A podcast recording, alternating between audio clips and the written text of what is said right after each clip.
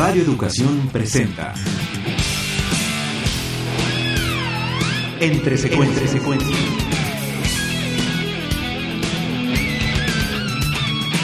Sucesiones de imágenes que marcan tu vida y que pueblan el inconsciente cinéfilo.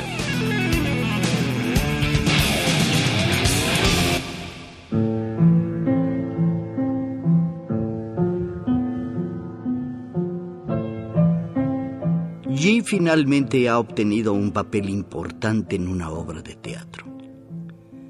El actor que originalmente desempeñaba el papel en la obra el día anterior simplemente despertó y estaba ciego. La miseria de este se ha transformado en la fortuna de G.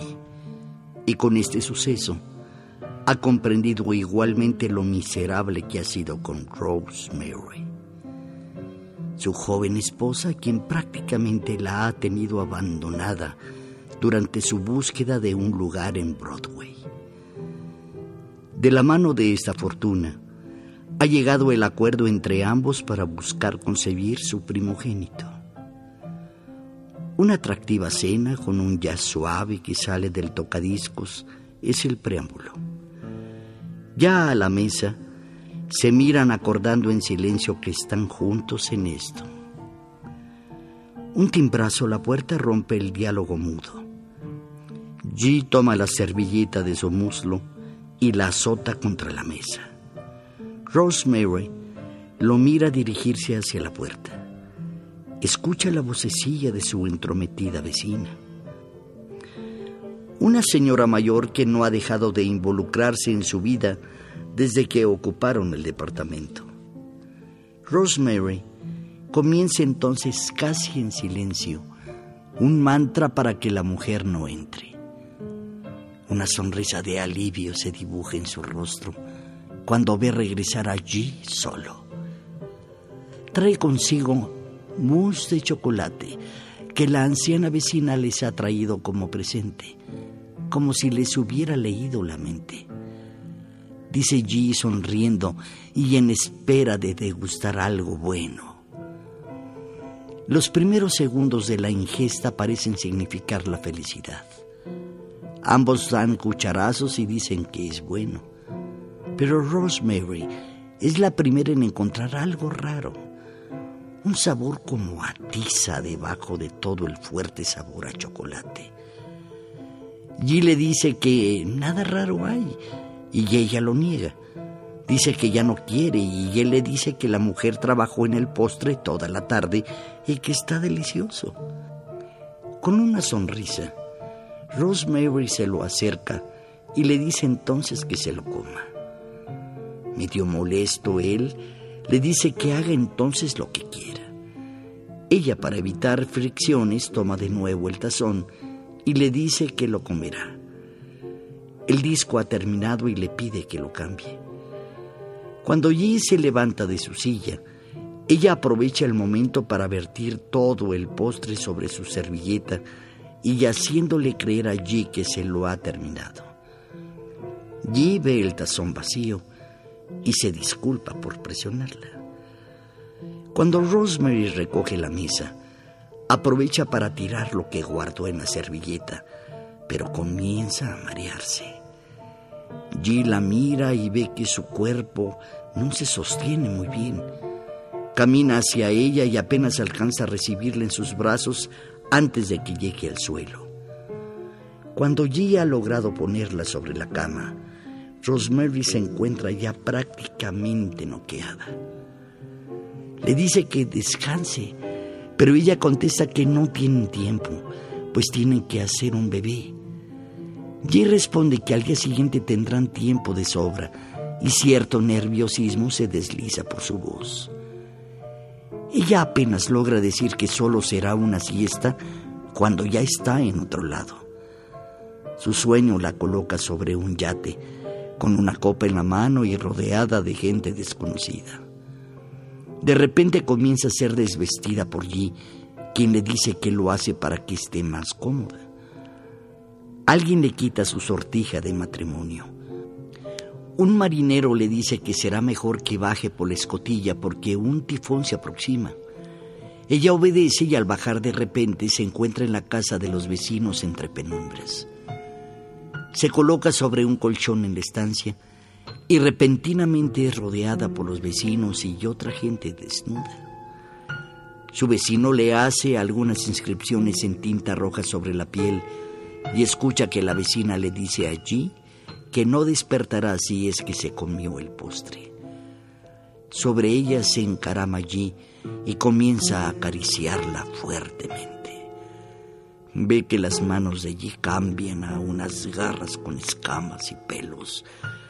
Cuando ve los ojos inyectados en sangre de aquello que se encuentra sobre ella, cree saber que no se trata de un sueño, sino de algo real. Y entonces alguien le tapa la vista.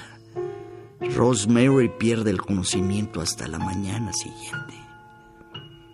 El despertar en su cama parece decirle que todo fue una pesadilla. Se levanta y bosteza, pero siente algo en su costado. Se toca, se mira y observa unos rasguños. Y la mira y riendo nervioso, le pide que lo disculpe que ya se ha cortado las uñas. Pero ella está desconcertada. No puede creer que Gia haya hecho eso y no puede dejar de sentirse ultrajada.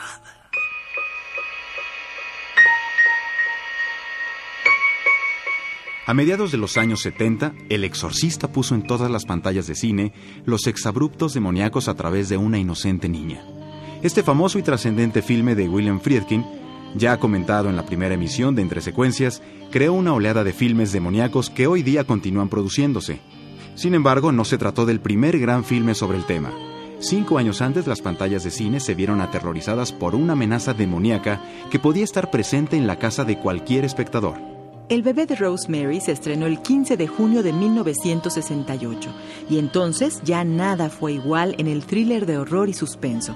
Dirigido por Roman Polanski, realizador polaco que unos años antes se había dado a conocer con su filme debut El cuchillo en el agua y los filmes Cul de Sac, Repulsión y La danza de los vampiros, todos grandes obras, el bebé Rosemary fue su primera realización hecha enteramente para un productor estadounidense, Robert Evans, y para una distribuidora hollywoodense, la Paramount Pictures, demostrando entonces que su cine podía funcionar tanto en las taquillas como en los festivales del llamado cine de arte.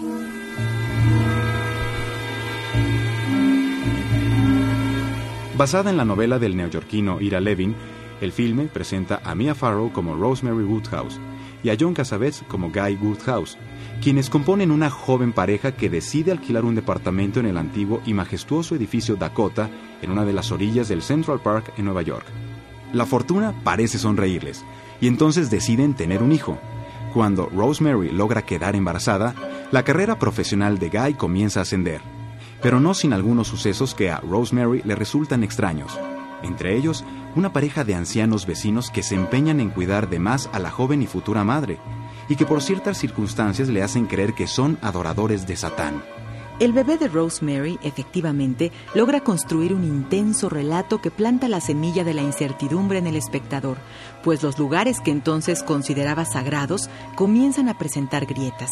Tanto el hogar como el vientre materno mismo, Polanski los presenta en este filme como lugares en los que el mal, la subversión del orden, puede llegar a generarse. El filme fue realizado durante una década convulsa. Su violencia implícita y su quebrantamiento a las instituciones al criticarlas son reflejo de una era repleta de guerras y revoluciones sociales, políticas y culturales. Así, una ciudad tan cosmopolita como lo es Nueva York presenta un lado poco amable y desconocido, en el que una sociedad satanista gobierna el orden de las cosas de manera subterránea, sin que la gran masa se entere de ello.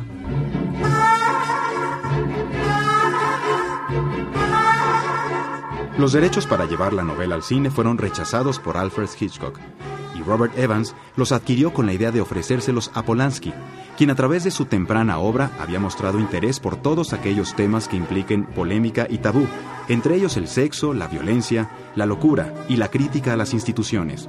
Todo eso se encontraba reunido en la novela de Levin, y Polanski no se mostró indiferente a ello Pero el manejo de estos temas en pocas ocasiones han sido vistos de manera tan peculiar, pues todo sucede apegado a la realidad, sin exageración visual o técnica alguna.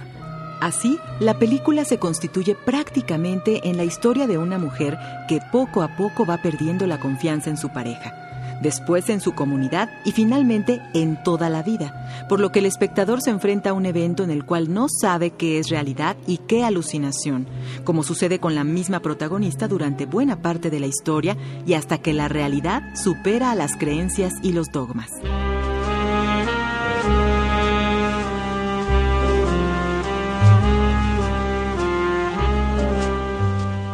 En su momento, El bebé de Rosemary fue un filme que provocó polémica, un gran éxito en taquilla y también fue condenada por la Asociación de Cine de la Iglesia Católica por la subversión que significó de los valores de la Iglesia y su reflejo a la inversa del nacimiento de Cristo.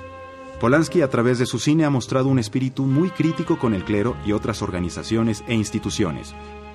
Esto sumado a su gusto por los temas polémicos, lo han puesto en el blanco de críticas y polémicas que han sido notas periodísticas durante años.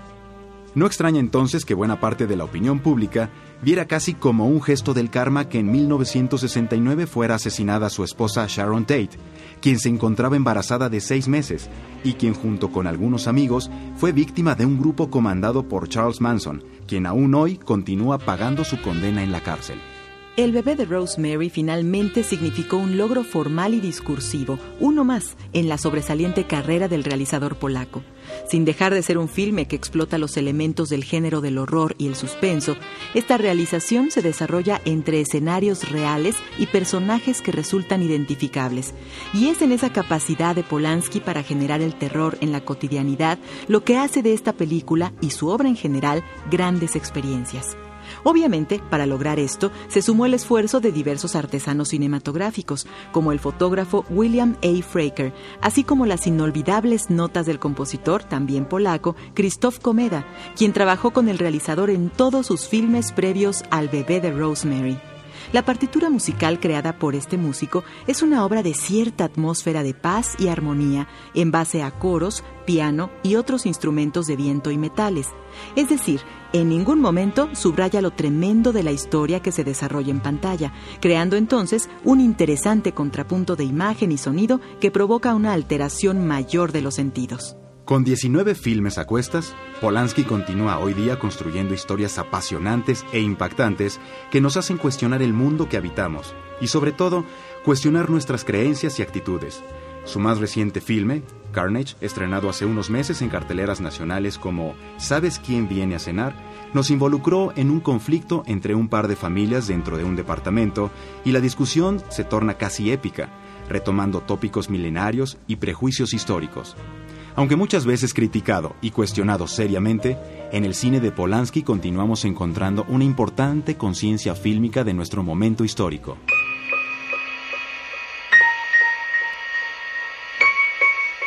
Recuerda que puedes volver a escuchar este programa en el micrositio de Entre Secuencias del portal www.radioeducacion.edu.mx. Ahí también recibiremos tus comentarios sobre esta serie. Participamos Alejandro Ramírez, Montserrat Pérez Lima, Vicente Morales, Mauricio Matamoros, Oscar Yoldi, Gerardo Quirós, Mari Carmen García y Mario Ledesma.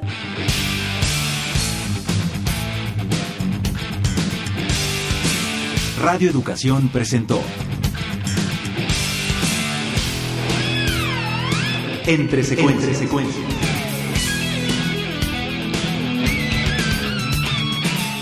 Sucesiones de imágenes que marcan tu vida y que pueblan el inconsciente cinéfilo.